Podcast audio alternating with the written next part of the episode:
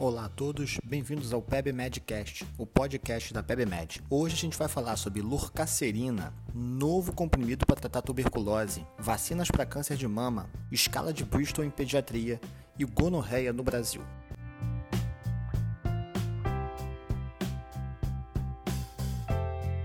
No primeiro artigo da semana, da Mônica Dias Cabral, o título é Lorcacerina, novo medicamento anti-obesidade. Então, a lorcacerina ele é um agonista serotoninérgico seletivo de receptores 5-HT2C no hipotálamo. Quando ele age lá como agonista, ele gera saciedade. Isso reduz a ingesta alimentar.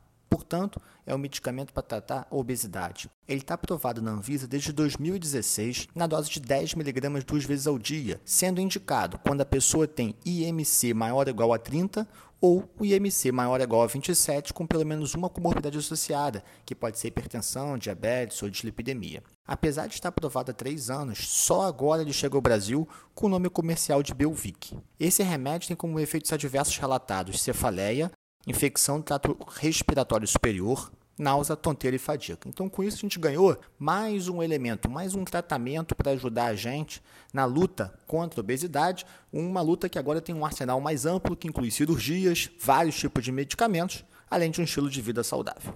Na segunda reportagem de nossa equipe de redação, SUS altera protocolo de tratamento para tuberculose.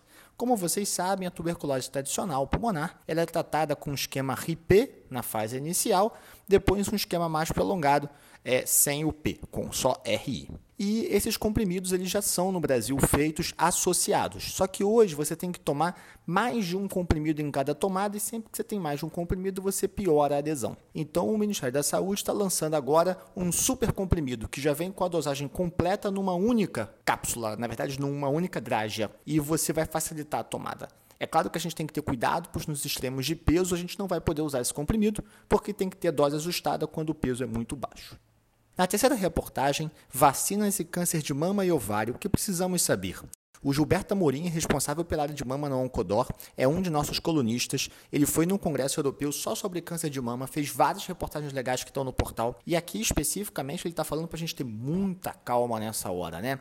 Porque de vez em quando aparecem relatos na internet de pessoas que participaram dos estudos e tiveram uma boa resposta clínica e o pessoal já assume aquilo como verdade. Mas para quem faz pesquisa, sabe que é necessário mostrar que aquele fármaco, aquela vacina é benéfica para várias pessoas e que isso não é devido ao acaso. Então hoje existem vários estudos, mas não tem nenhum em fase 3 com vacina especificamente para o câncer de mama.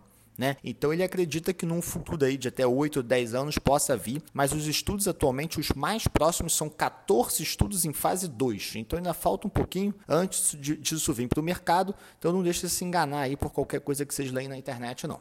Na quarta matéria de nossa editora de pediatria, Roberta Esteves Vieira de Castro, ela fala Congresso Brasileiro de Pediatria, escala de Bristol em pediatria. E isso é importante porque diarreia é um sintoma muito comum em adulto ou em criança. Mas é muito difícil você caracterizar o que é diarreia. Se você abrir o Harrison, ele fala mais do que 300 gramas de fezes ao dia. Mas ninguém peça as fezes na vida real. Mal no hospital a gente faz isso, só se evacuar na fralda. Então, na vida real, você se baseia na consistência e na frequência. Então, normalmente a gente considera diarreia na vida real quando são mais de 3 episódios ao dia ou quando são menos, mas as fezes estão muito amolecidas ou com desconforto. E a escala de Bristol é uma forma de você mostrar ao doente para ele reconhecer visualmente o que, que ele está falando. E isso facilita a identificação. Eu brinco com os pacientes que eu falo assim: ah, tá mole igual água mole igual purê?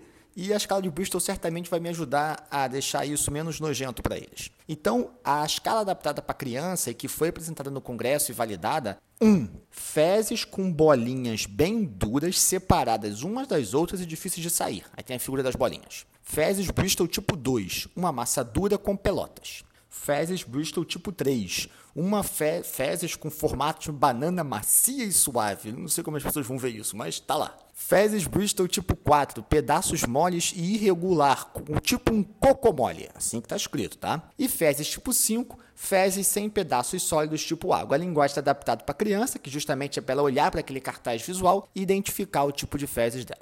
E finalmente, de nossa colunista Raíssa Moraes, Raíssa que foi minha aluna, para você ver aqui, né? O tempo passa Gonorreia em busca de alternativas de tratamento. Raíssa hoje é infectologista e ela comenta com a gente o problema da gonorreia. Gonorreia e sífilis são DSTs que ressurgiram aí nessa fase novamente pós-HIV e a prevalência delas tem crescido. Estima-se que hajam 78 milhões de novos casos no mundo. É, e um problema da gonorreia, né, ela é um grande negativo, uma séria, é a capacidade de resistência. Então, por exemplo, quinolona, que foi sempre muito usado, tem uma alta taxa de resistência. No Brasil, um estudo catarinense mostrou que passa de 50%. Então, se você tentar usar quinolona para tratar gonorreia, não vai dar certo. E teve um estudo recente que comparou gentamicina versus ceftriaxona, ambos associados com ácido. A gentamicina foi pior, né? Então, ela além de ser mais tóxica, ela é inferior. Então, hoje no Brasil, a droga de escolha, ou esquema de escolha para tratar a gonorreia é a associação de ceftriaxone com azitromicina. A azitromicina faz oral, a ceftriaxona faz IM